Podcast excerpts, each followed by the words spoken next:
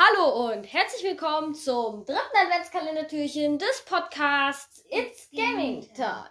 In der heutigen Episode geht es um Yaris beste Partyspiele. Starten wir direkt rein mit Platz Nummer 3. Mario Pa Mario Mario Party 8 Deluxe, man kennt's mal wieder. Mario Kart 8 Deluxe. Ich finde, es hat schon einen niceen Partyspielstil. Allerdings gibt es für mich teils noch zwei bessere. Well, wer hätte gedacht? Partyspiele.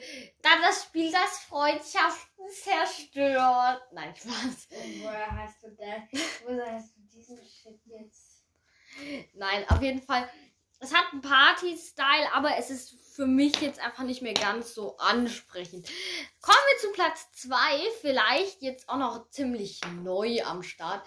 Mario Party Superstars. Und zwar nicht das normale Mario Party, weil das normale Mario Party triggert vor allem mit der Motion Control.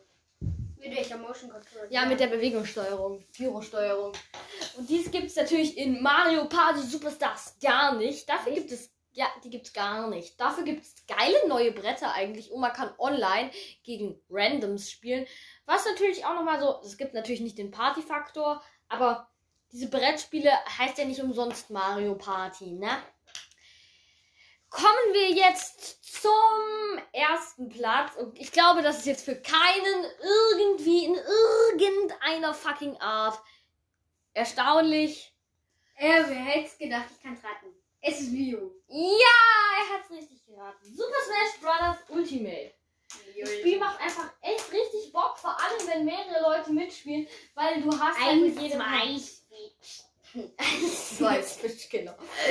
Vor allem, weil Also- jeder irgendwie einfach ähm, kann auch mit Underdog besonders mit Items, kann der gewinnen und das macht dann auch richtig Bock, ähm, wenn dann auch mal nicht jeder der gewinnt, der hier den OP-Charakter hat und äh, Skill hat, sondern der, der halt auch mal ein bisschen Glück hatte. Glück und Skill natürlich hier.